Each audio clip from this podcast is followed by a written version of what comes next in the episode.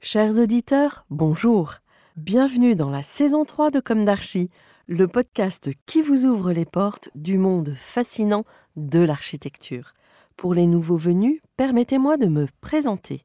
Je suis Anne-Charlotte de Ponte, docteur en histoire de l'architecture, auteur publié, dirigeante d'une agence de communication et de développement basée à Paris en France et dédiée à l'architecture. Retrouvons-nous chaque semaine pour découvrir la culture et l'actualité architecturale. Pour cela, nous interviewons des spécialistes, nous abordons des thèmes différents et nous apprenons à regarder les projets dans leur diversité et leur contexte. Pour vous offrir le meilleur, Julien Rebourg, ingénieur son, est aux commandes techniques du podcast. Merci d'être avec moi aujourd'hui et maintenant, place au talent. Bienvenue dans Comme d'Archie.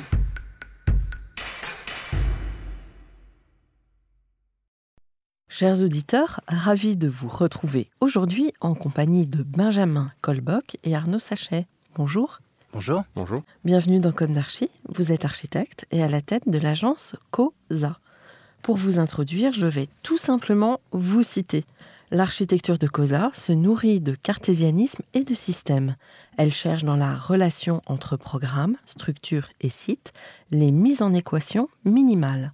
En s'interdisant la forme arbitraire, le storytelling, le dessin salvateur transcendant un problème, elle poursuit l'évidence géométrique et constructive. Elle cherche les plaisirs de l'architecture, le paysage, le temps qui passe, la douceur des matériaux, la beauté de leur mise en œuvre. L'architecture de Cosa est claire et tenue, rigoureuse. Cosa défend l'idée que l'architecture se doit d'être simple pour répondre à des questions complexes. Les architectures de Cosa cherchent les frictions programmatiques dont émergent de nouvelles situations et leur sens dans une société mondialisée. Vous voulez réagir à ce texte que vous réentendez?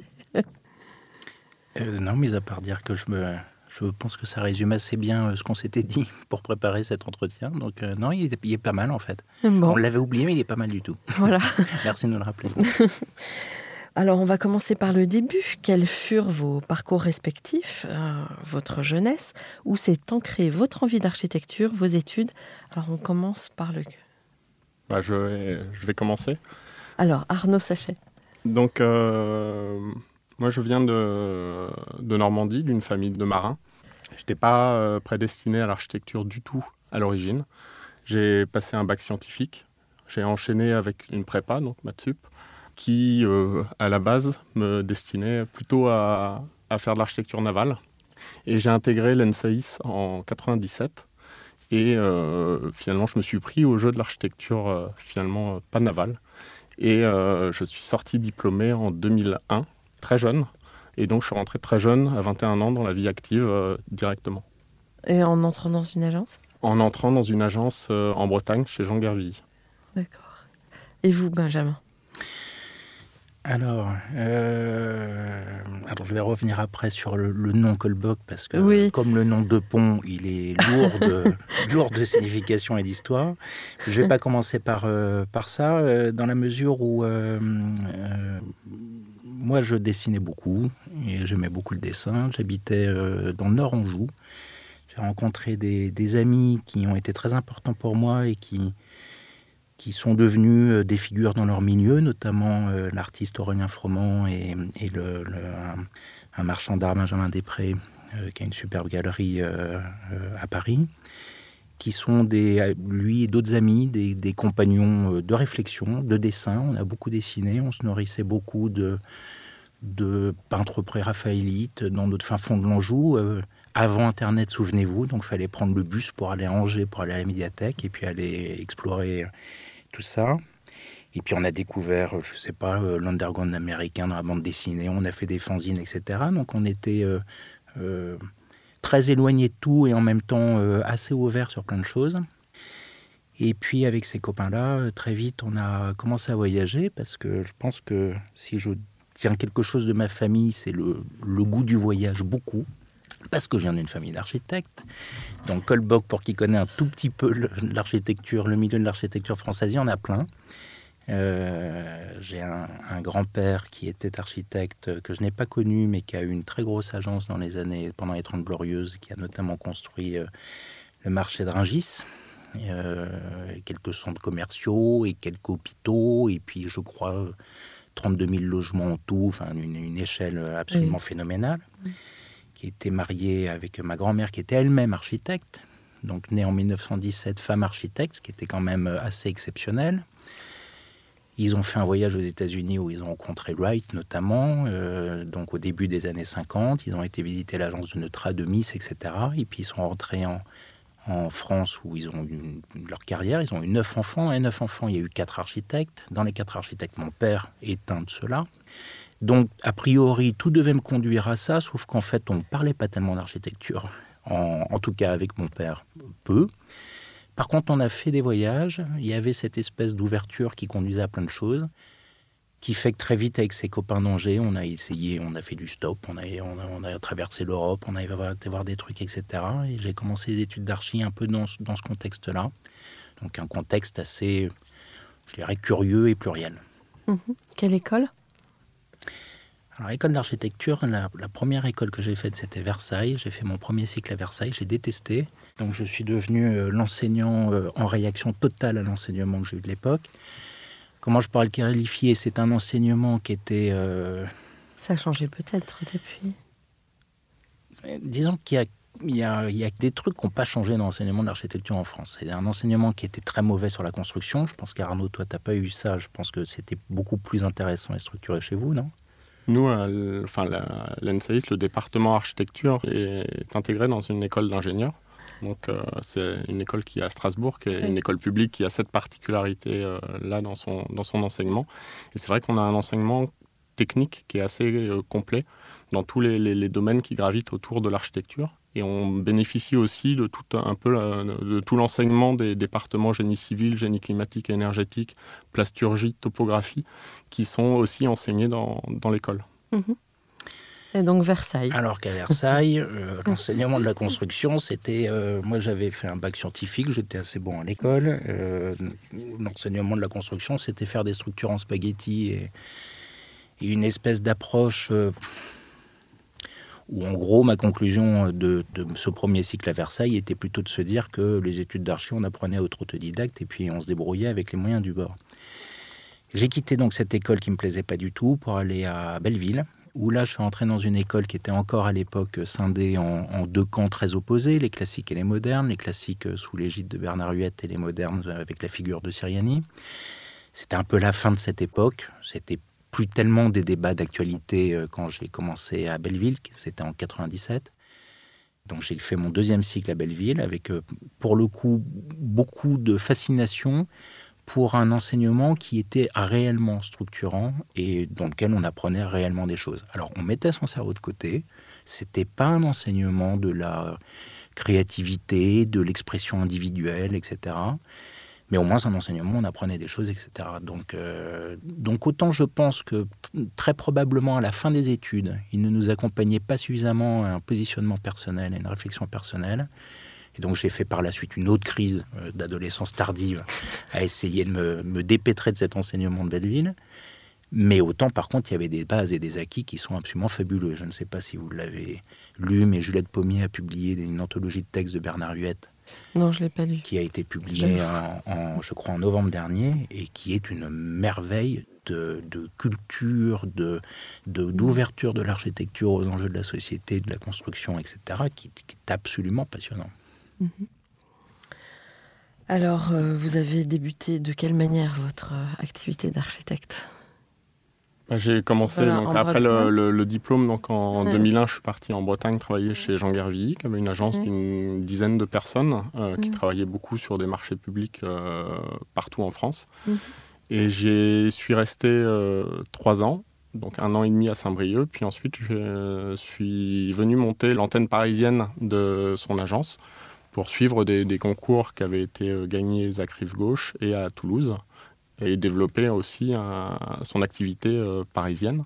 Et c'est là où j'ai rencontré euh, Benjamin et Manuela euh, à l'époque, donc en 2004, où ils venaient d'avoir les albums. Mmh. Alors, Et, alors, de mon côté, j'ai, j'ai pas, Arnaud a eu un, un parcours euh, académique absolument brillant. Je, pense qu'il est pas loin d'être le plus jeune diplômé de France de tous les temps, ou en tout cas pas loin. 21 ans, c'est ça? J'ai eu le bac jeune et les- la particularité C'est de quoi le bac jeune à 16 ans. Ouais. Et la, la particularité de l'école, c'est euh, une année de prépa, ensuite il y a un concours, et ensuite c'est quatre années d'école. Et c'est un parcours euh, qui est pas très sinueux, qui est assez dense, qui est pas euh, organisé autour de figures comme Benjamin pouvait l'expliquer, mais qui est Ouais. plutôt euh, qui nous forme à avoir des outils, à réagir, qui est très scientifique finalement, et qui en quatre ans et Mm. qui en quatre ans forme des, des architectes. Ce qui n'est plus le cas maintenant, c'est passé en INSA et maintenant forme des doubles diplômes. Ouais, ça, je savais.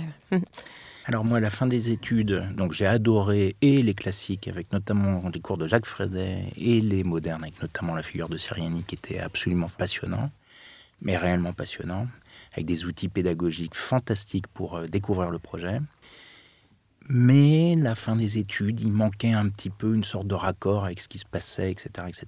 Alors j'ai commencé, je dessinais plutôt pas mal, voire très bien, donc j'ai commencé à, à faire des perspectives pour des architectes à la main dans un premier temps, et puis, et puis il y a eu l'exposition Jean Nouvel en 2000 à Beaubourg, qui a été quand même une claque pour, euh, en tout cas pour moi qui étais dans une école où on n'utilisait pas l'informatique et c'était pas le sujet, voire on, on était sceptique dessus, euh, voir cette exposition avec ses, rendus euh, fabuleux dans les fonds noirs, etc. Bref, donc euh, j'ai gardé mes crayons d'un côté pour gagner un peu d'argent, et puis d'un autre côté, je me suis mis à l'informatique, donc j'ai commencé à faire des perspectives informatiques.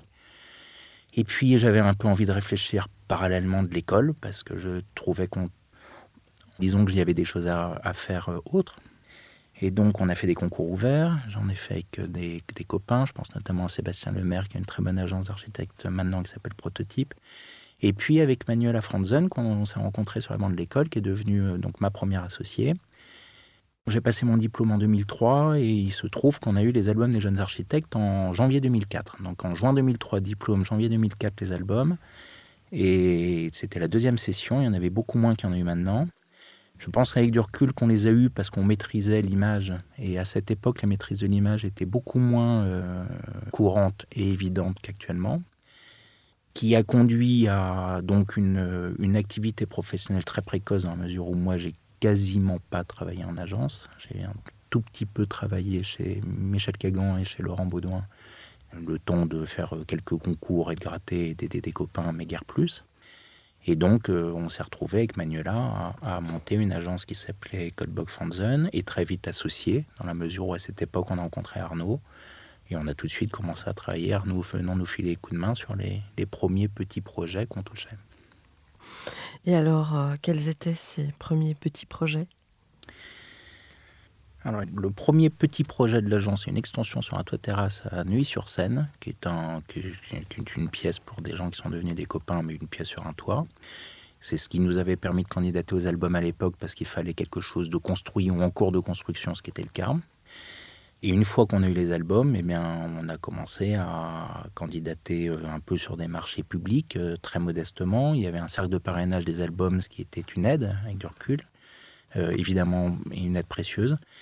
Et puis surtout, on a été démarché par des particuliers qui souhaitaient construire une maison, une maison à Sèvres, dont Arnaud s'est plus spécifiquement occupé, et donc qui a été un peu notre premier projet commun construit, avec des concours ouverts et des concours d'idées à côté. Hum. Combien de mètres carrés la maison, vous vous rappelez? La maison, elle mmh. fait 240 mètres carrés. Oui, une belle maison. Dans un terrain mmh. magnifique, en pente, euh, dans les coteaux de, de Sèvres. Avec surtout des clients exceptionnels qui ont quand même eu le, le, le courage, l'intelligence là, de, la confiance. De, la, de, faire confiance à des jeunes mmh. architectes euh, qui n'avaient rien construit, à nous écouter. À... Donc ça a été une merveilleuse aventure. Je pense qu'on en aurait incroyablement reconnaissant. Et donc vous savez ce qu'elle est devenue cette maison vous la... Ils y habitent ouais. toujours. Y et on est toujours, toujours en contact euh, avec les, les clients. Bon. Alors, j'ai une question récurrente dans Comme d'Archi. Est-ce qu'aujourd'hui, vous avez le sentiment d'avoir accompli ce que vous imaginiez à la sortie de l'école? Parce que vous construisez beaucoup. À la sortie de l'école, c'est... Euh... Comment moi... vous vous imaginiez ouais? Moi, je n'avais pas du tout d'a priori sur le travail euh, d'architecte et sur une carrière d'architecte en sortant de l'école. J'étais, euh, je me suis dit, il faut pratiquer, il faut avancer, il faut être une éponge, il faut accumuler des connaissances. Et, et j'ai l'impression qu'on, enfin, en tout cas moi, je suis toujours dans cette attitude par rapport à l'environnement, par rapport à ce qui nous entoure, de, de d'accumulation de savoir, de connaissances, et pas forcément d'avoir un, un destin à accomplir, euh, donc autant qu'en sortant de l'école. D'accord. La réponse est simple, euh, oui, euh, dans la mesure où moi je voulais simplement construire une maison, ça me semblait déjà immense la maison, donc on l'a construite, on en a parlé. Et ce qui est assez drôle, c'est qu'en faisant ce métier, on découvre euh, une colère et une révolte, une assez adolescente en fait, que je n'aurais absolument pas soupçonné à l'époque. J'avais l'image d'un architecte qui était très proche, beaucoup plus proche d'un artisan et d'un artisan éclairé, le fameux maçon qui lit le latin. Et puis en fait, on est des super témoins de notre société et puis des aberrations de notre société. Donc euh, j'ai une envie à, à 44 ans de prendre une Kalachnikov qui s'appellerait l'architecture et de justement tout changer. Mm. Ce qui est assez drôle. Je pense que ce sentiment de d'urgence sur toutes les choses à faire, en termes d'aménagement du territoire, en termes de paysage, en termes de consommation des ressources évidemment, en termes d'habitat, sur le logement, sur le bureau, sur euh, la façon dont les décisions politiques sont prises, sur la concertation, etc. J'ai le sentiment qu'il y a une euh, montagne de choses à changer euh, face à nous. Je passe le réglementaire, etc. évidemment. Et ce qui est assez passionnant notamment, je pense qu'avec Arnaud on partage ce point de vue, on n'a jamais autant parlé d'architecture qu'en ce moment. Tout le monde parle d'architecture, Mm. mais de façon... euh, alors, on déteste les architectes. Je pense qu'on déteste les architectes parce qu'on est dans une époque de réseaux sociaux et tout le monde veut s'exprimer, tout le monde veut avoir un mot. Et cette parole de synthèse, qui est la parole de l'architecte, euh, je pense agace, euh, fatigue, n'intéresse pas euh, ni ni les politiques, ni... Mais en même temps, on en a besoin parce qu'à un moment donné, à 90, il faut bien que quelqu'un propose quelque chose et, et- et fasse un premier pas. Et il se trouve que l'architecte, c'est un peu son boulot. On dit très souvent avec Arnaud qu'il y a quelque chose d'assez paradoxal. On a des clients qui nous payent pour ne pas être d'accord avec nous. Et c'est de l'ordre du, du- du transfert psychanalytique. C'est assez fabuleux. Euh, imaginez d'être payé pour avoir des clients qui s'offusquent en n'étant pas du tout d'accord avec les propositions qu'on fait. C'est quand même notre lot quotidien. Donc, on- à nous d'avaler notre salive. Et donc, quand on pense au mouvement des Gilets jaunes, quand on pense à, tous les débats sur l'automobile à Paris, par exemple, là, je suis venu en scooter, c'est devenu une aventure. Quand on pense euh, au genre dans l'espace public, quand on pense euh, à toutes les questions d'aménagement du territoire, évidemment à la crise Covid, au logement, au télétravail, au l'essor des villes moyennes, tout ça, ça parle bien de l'architecture, entendue comme discipline qui s'intéresse à l'environnement construit, perçu et habité par les êtres humains.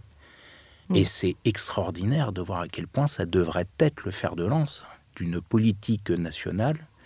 Euh, Moi, j'appelle désespérément les candidats d'arrêter de nous ennuyer avec la sécurité et les caméras de vidéosurveillance, etc., qui n'est absolument en aucun cas et ne résoudra à rien du tout.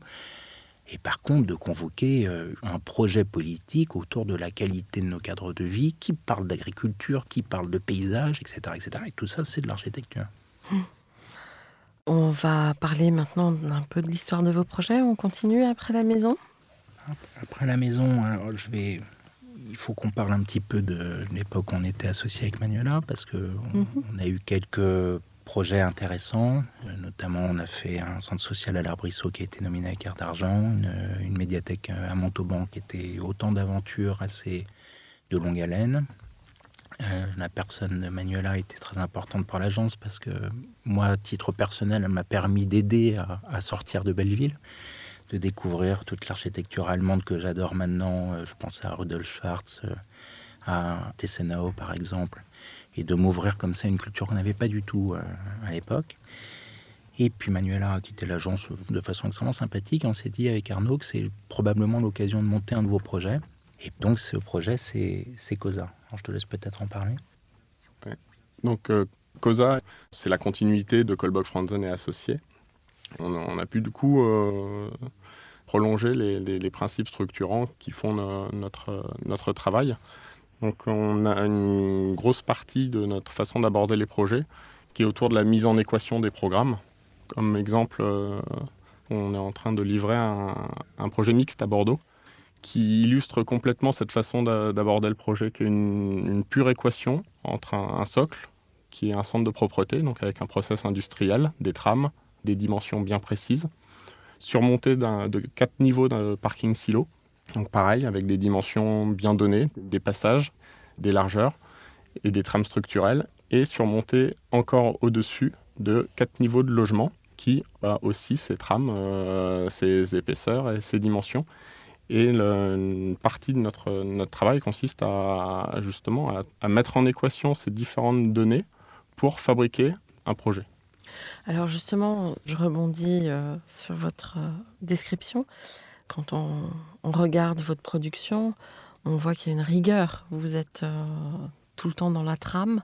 Vous vous autorisez pas de liberté, beaucoup de liberté dans votre création. Il y a... Hmm. Ouais. C'est juste?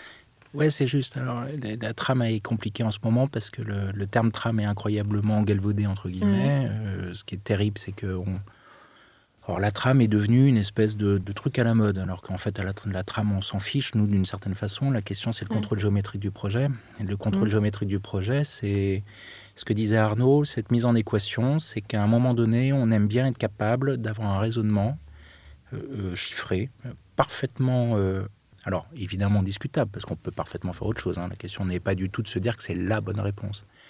Mais où à un moment donné, il n'y a pas de gras, il n'y a pas de superflu, il n'y a pas de geste arbitraire, il n'y a pas j'ai fait ça parce que c'est plus joli, il n'y a pas, il n'y a pas, je vais parler de storytelling, il n'y a pas, il a pas ce discours euh, qu'avait un peu euh, une génération euh, liée au postmodernisme, citant des fables, des, histoires, etc. C'est pas un rejet agressif du tout, parce que je pense que tout ça a apporté plein de choses hyper intéressantes. C'est plus qu'Arnaud et moi fonctionnons simplement pas comme ça, et on n'est pas à l'aise dans le moment où le projet flotte dans un truc où on a l'impression qu'on n'est pas capable de tout comprendre. Mm. Une fois qu'on a dit ça, il y a une échelle d'après L'échelle d'après, c'est le moment où l'équation est en place. Et là, on peut parfaitement s'autoriser des choses. Mais on a compris l'équation.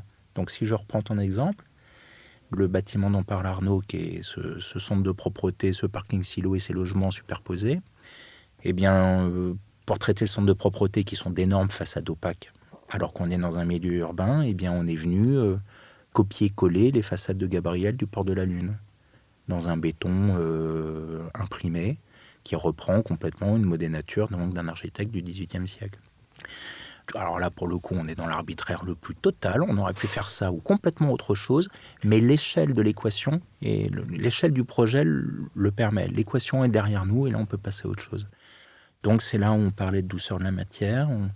On, aime bien travailler les mains courantes, par exemple, les galbes, euh, faire attention à ces choses-là, les, travailler les halls d'immeubles, faire en sorte de jamais avoir de lumière directe euh, dans les yeux, parce que les néons c'est sympa, mais, mais quand même ça, ça agresse le regard quand, quand c'est la nuit. Donc plein de petites intentions qui, elles, pour le coup, relèvent absolument pas de l'équation, relèvent d'une forme de, de sensibilité euh, pure. Mais l'équation est derrière nous, et c'est cette équation-là qui nous intéresse euh, beaucoup. Je pense que derrière l'équation, il y a d'autres sujets, qui sont notamment la modularité, la flexibilité, la rationalité, mais dans le sens rationalisme des années 70, dans le sens Rossi du terme.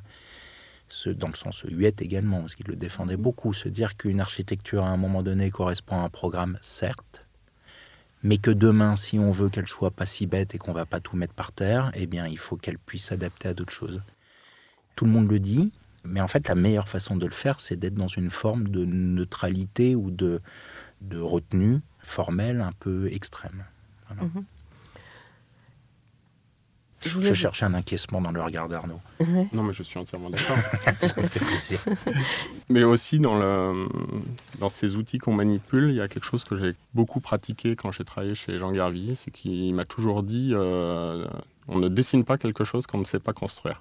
Mhm. Et du coup, là, je pense que c'est quelque chose qu'on cultive beaucoup à l'agence, c'est de, simplifier au maximum les mises en œuvre, parce qu'au final, il y a quand même des gens qui sont sur les chantiers et qui, et qui mettent en œuvre ce qu'on a dessiné, et que plus c'est simple, plus il y a des chances qu'on arrive au résultat escompté. Mhm. Donc, euh, une grande rationalité. Une super grande rationalité qu'on défend très très fortement. L'agence en défend une, une, notion euh, qui est celle de l'ingénierie architecturale. Et 95% de notre métier, c'est l'ingénierie architecturale. C'est-à-dire de prendre des suites de contraintes qui en vrai n'ont aucune espèce d'intérêt, aucune espèce d'importance la plupart du temps, et de les intégrer dans, un, dans une équation globale qui fait que quand vous passez devant, vous ne les voyez pas en fait intégrés. Et puis c'est pas, pas une question. Il ne faut pas en faire des. Alors malheureusement, ça nous prend un temps de bœuf parce que quand je dis 95% de notre métier, c'est vraiment 95% de notre métier. Mais en même temps, c'est ce qui fait que euh, y a certaines architectures qui ne sont pas de très bonnes architectures dans le fond, qui sont même des projets un peu bêtes et qui sont pourtant de superbes architectures construites. Mm-hmm en découvrant votre architecture, parce que c'est vrai que tous les jours je, découvre et je redécouvre, j'ai été très heureuse de voir que des architectes euh, relativement jeunes, en pleine, euh, comment dirais-je Dans la force de l'âge, comme dit mon père. Oui, voilà. Que cette euh, rationalité constructive, qui est une idée moderne, peut-être que ça n'est pas votre dessin, mais cette rationalité, elle, est, elle essaime encore, enfin, elle est dans un sens positif. Alors, c'est assez passionnant ce que vous voulez dire parce que on touche du doigt des paradoxes français. Moi, j'ai mis 15 euh, ans, 20 ans à commencer à voir une façon d'en sortir. La fameuse querelle des anciens et des modernes. C'est assez fascinant parce qu'en France, euh, on oppose la tradition. Euh, enfin, dans les écoles d'archi, on n'aime pas l'académisme, par exemple. Hmm. Mais il faut se souvenir ce que c'est l'académisme. Alors on n'aime plus depuis 68 l'académisme. Mais il faut se souvenir ce que c'est à la base l'académisme. À la base, l'académisme, c'est de chercher des règles qu'on va pouvoir enseigner, qu'on va pouvoir transmettre, qu'on va hmm. pouvoir expliquer, expliciter. Hmm. Donc, par exemple, il est totalement évident que l'enseignement euh, uno que prodigue Seriani est une forme d'académisme. Est-ce que pour autant le mot académisme, il faut le rejeter en bloc? Euh, Bien sûr que non. La modernité, la croyance dans le progrès, évidemment, doit s'appuyer sur l'histoire et elle ne peut fonctionner que comme ça. Donc il n'y a aucun antagonisme en vrai et qu'une fausse querelle des anciens et des modernes héritée du XVIIIe siècle à concilier les deux. Je pense que l'architecture qu'on développe est très héritière de l'architecture classique française. Je pense en toute modestie, parce que ça peut sembler d'une arrogance folle, mais, mais si on analyse les projets, je pense à, à toute l'architecture classique du XVIIIe siècle, euh, euh, cherchait finalement par le contrôle géométrique à articuler différentes géométries. Les compositions de plans d'hôtels particuliers français sont des magnifiques démonstrations de comment par la géométrie on peut régler des irrégularités, etc. etc. J'ai toujours cette anecdote fabuleuse de Percy Fontaine travaillant sur le Louvre et qui se rendait malade du, désaxement entre l'axe des Tuileries et le palais du Louvre. Et qui donc souhaitait, à la rencontre des deux axes, installer une fontaine pour qu'on ne puisse pas observer le désaxement euh, directement. Euh, c'est assez passionnant parce que finalement, les questions qu'on se pose, nous, quand on fait un projet, sont les mêmes. Comment est-ce qu'on fait pour ne pas subir un PLU parce qu'en fait, le PLU, on s'en fiche. Le PLU, il changera 15 fois. Les, Par contre, le bâtiment risque peut-être de rester. En tout cas, on le souhaite pour la planète de ne pas avoir consommé autant de matière pour rien. Et essayer de lui donner le maximum de cohérence, maximum d'évidence. Et pas subir des réglementations qui ne sont que transitoires. Je pense qu'il y a, il y a quelque chose comme ça qui nous turlupine beaucoup. Et en même temps, je reviens. Une fois qu'on a mis en place cette équation, on a, en fait, on a les 95% d'ingénierie architecturale dont je parlais tout à l'heure on n'a pas mm. fait l'architecture là encore. On a juste calé des choses. L'architecture, elle va intervenir très étrangement dans l'accident. Si je reprends Percy Fontaine qu'on fait la rue de Rivoli, la rue de Rivoli, c'est euh, plusieurs centaines de mètres linéaires d'une façade assez répétitive. Et s'il vous parle de la rue de Rivoli, en fait, on ne pense pas à la façade répétitive en tant que telle. On se dit pas, tiens, c'est une barre ou un grand ensemble de l'époque. On pense à toutes les intersections étranges, la colonnette de Gabriel, justement, la place qui ouvre vers la Seine, une autre place euh, vers le Palais Royal, etc., etc. Et donc, avec Arnaud, on cultive dans cette rigueur extrême l'art de l'accident, de la chose autre, parce qu'on s'est aperçu qu'en fait, c'est là où il se passe des choses, etc. Alors, euh, dans quel euh, type de programme vous intervenez? Vous faites des logements aussi? Oui. Ouais. En ce, moment, on a, des, on a différents types de projets en développement ou en chantier à l'agence. On a quelques projets univers, euh, enfin, scolaires et universitaires. donc collège, lycée, mais école d'ingénieur. euh, notamment, on refait euh, mon école. Donc, on, Oui. on a gagné le concours en, en 2017 de l'extension restructuration de l'INSA Strasbourg, avec un nouveau département architecture, Mhm. ce qui est une, une vraie gageure euh, dans, Mhm. comme une relation euh, à, son, à son histoire. Mhm.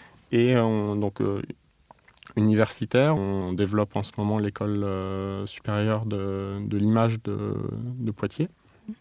Et on travaille aussi sur des programmes euh, hôteliers. Donc on développe un complexe hôtelier à, à Paris sur les Champs-Élysées. Donc en 20 000 m2 de restructuration et extension euh, sur les Champs-Élysées avec cinéma, commerce et hôtel. Mm. Et on vient de livrer un complexe euh, hôtelier et para-hôtelier à Bordeaux composé de deux, deux hôtels. euh, Ah oui, et en effet, avec une réhabilitation de silos. Oui, Et l'archi intérieur a été faite par Malapert, qu'on a interviewé dans que vous avez interviewé. D'ailleurs, très réussi. Bravo.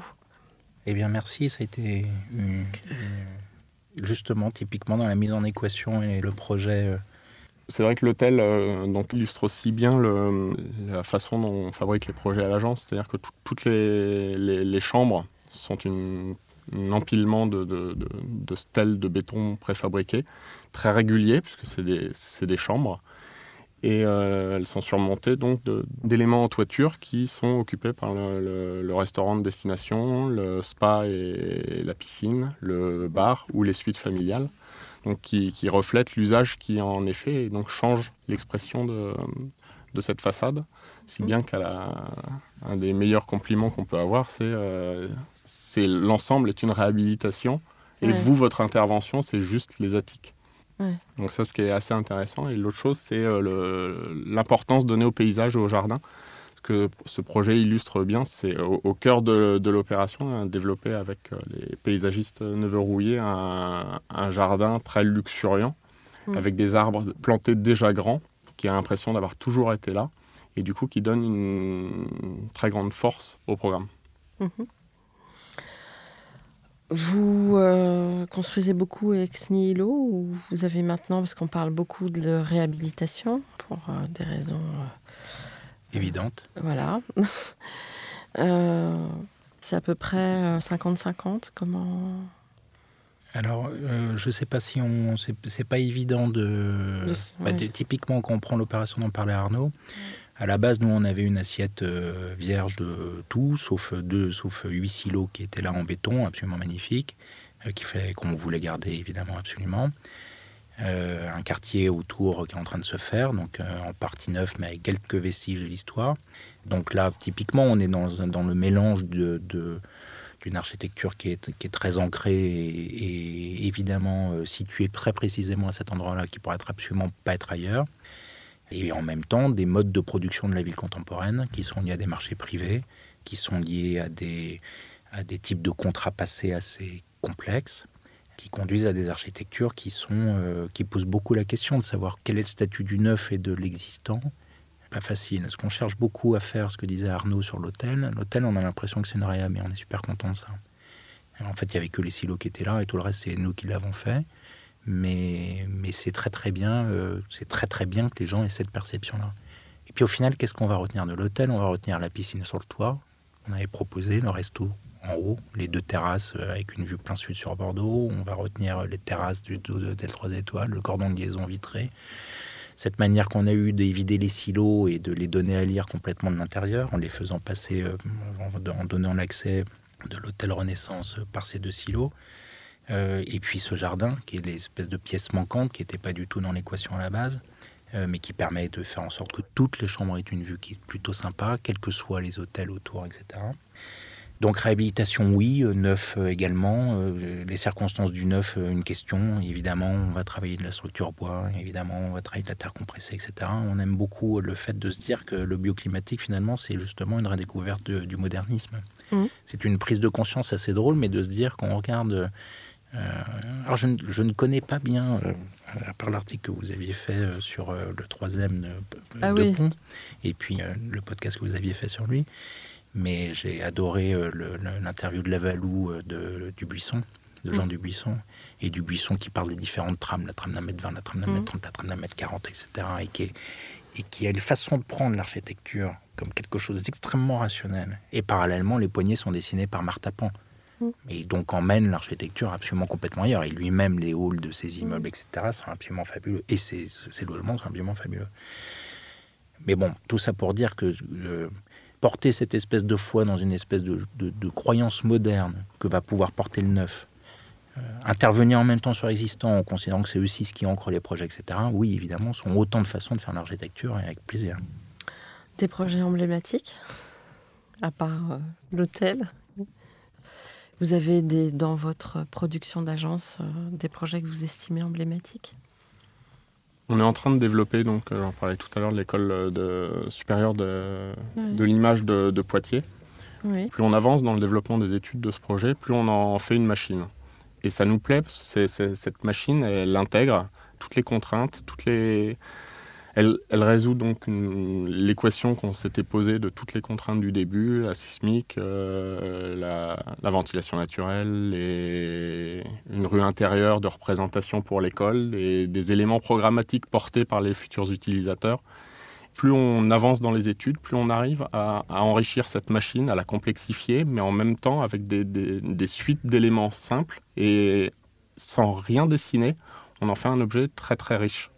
Ça va être un cours d'architecture pour les étudiants. Alors absolument pas, il faut que ce soit l'inverse. C'est une école, c'est une école d'art, donc euh, on dit quand, par exemple, on fait, on se pose incroyablement la question de savoir comment, alors pour le coup, ne pas dessiner, alors mettre en place suffisamment les choses pour que les étudiants puissent euh, repeindre, euh, bricoler, modifier, etc.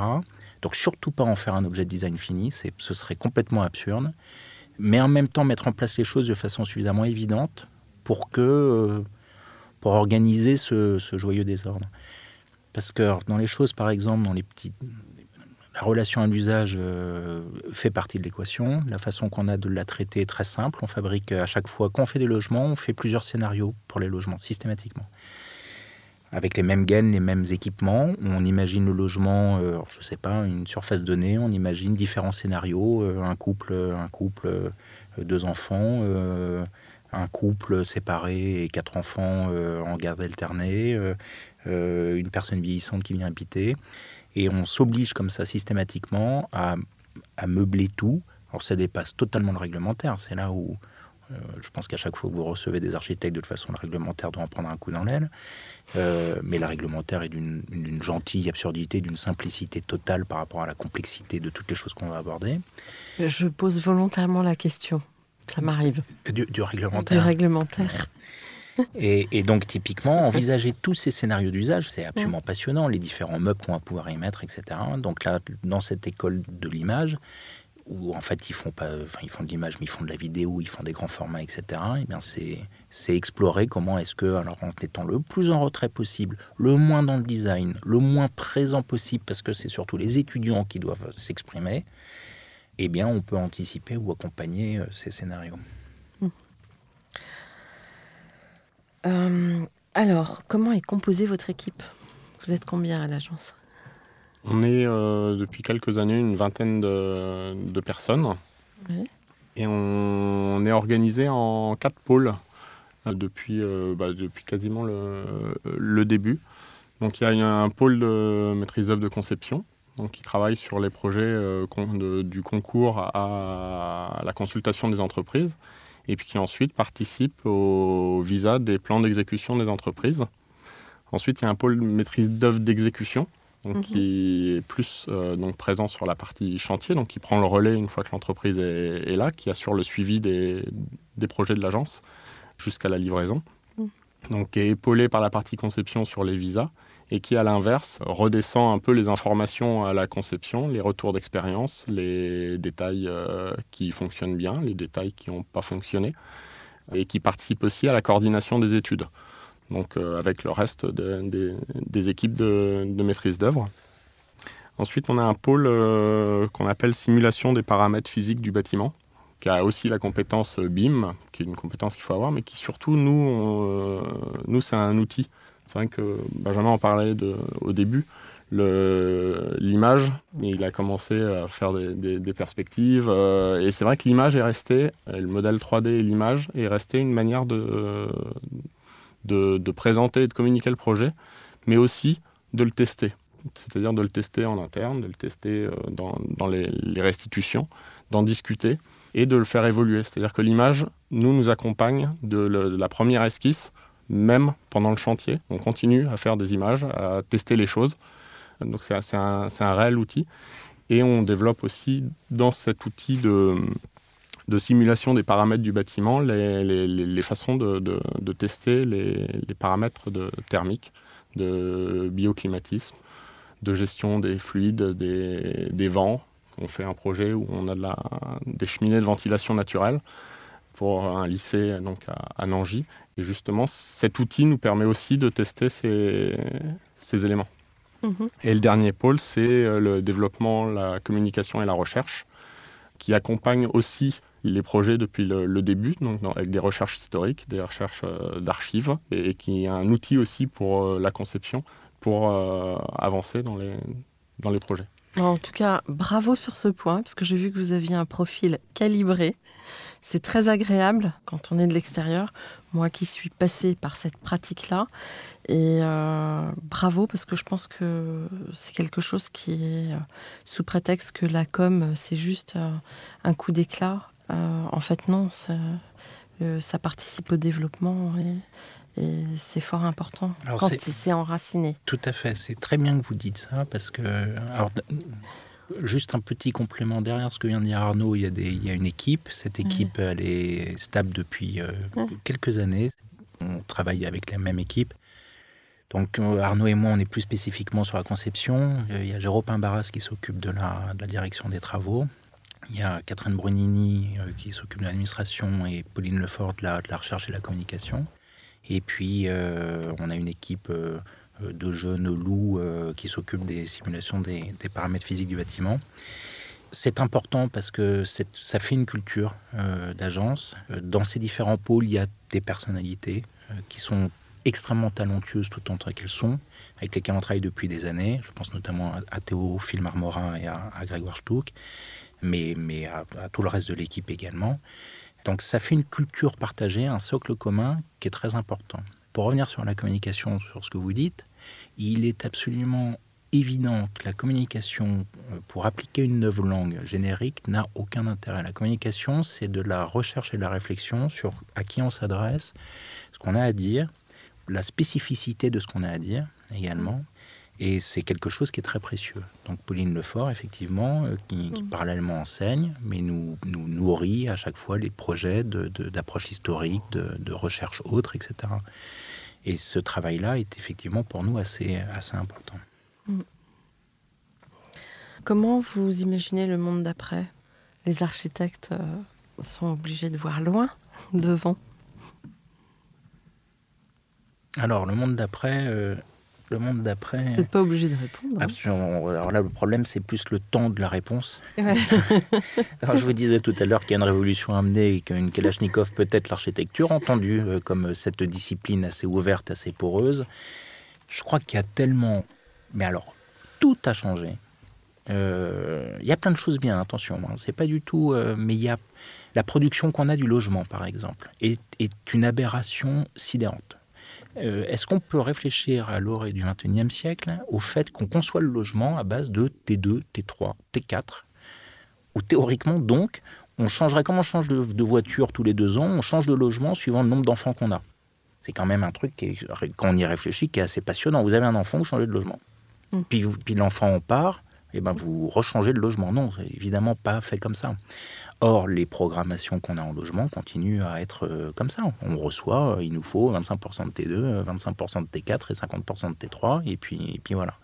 Aucune réflexion sur la granulométrie dont on aurait réellement besoin, quels objectifs politiques pour le faire? Donc, on prend le logement, on devrait pouvoir fantasmer des quartiers en se disant ce quartier-là, ce sera le quartier des lofts à bobo, tel autre quartier, ce sera le quartier euh, des bourgeois réac. Mais est-ce qu'on pourrait pas mettre un peu de loft à bobo dans les bourgeois réac euh, et, que, et réfléchir comme ça, ensemble, sur euh, donc un projet, donc qui est un pur projet politique d'aménagement à très grande échelle.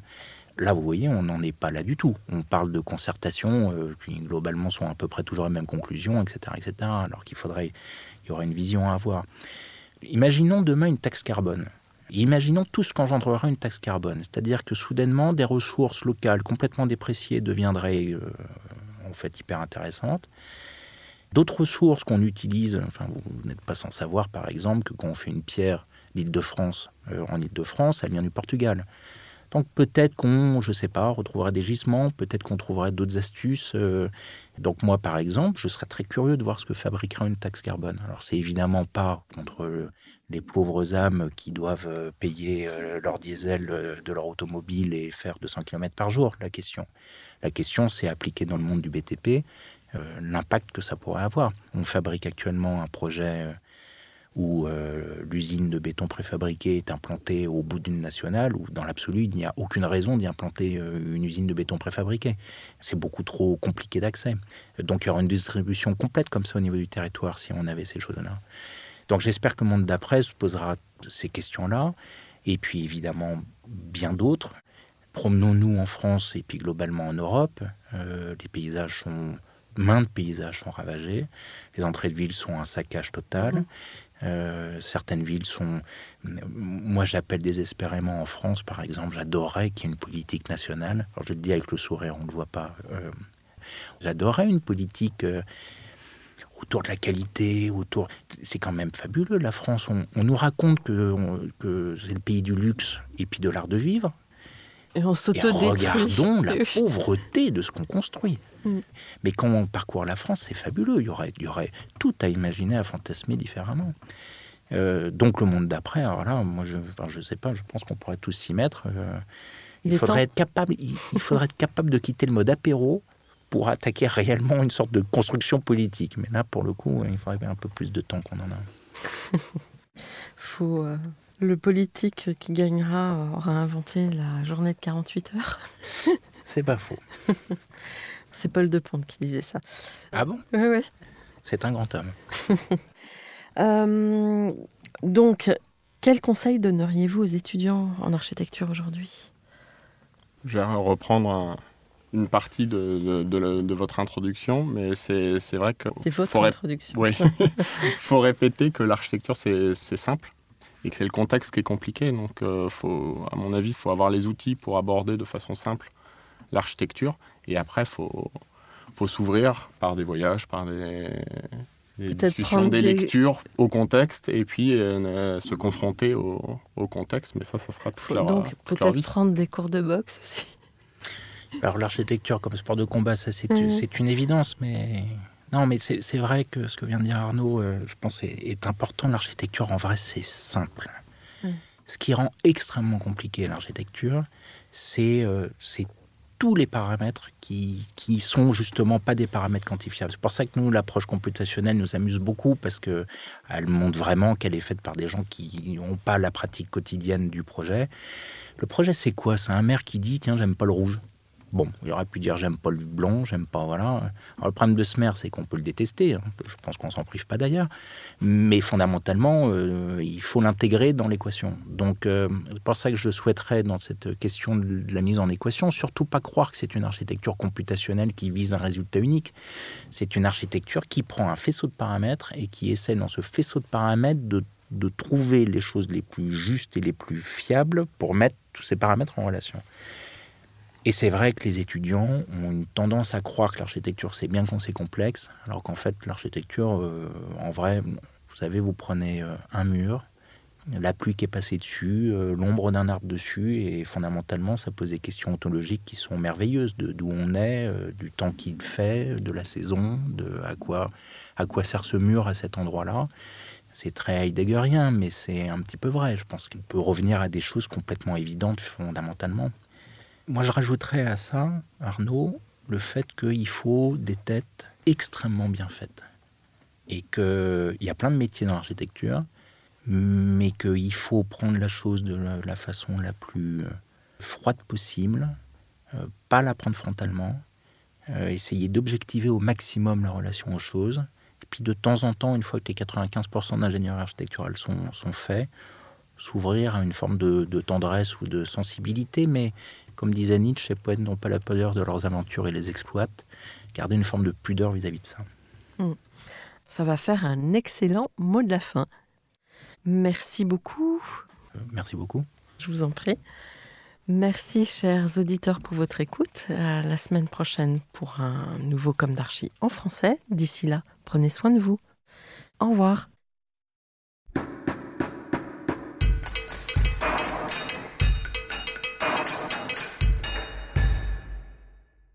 Chers auditeurs, merci pour votre écoute.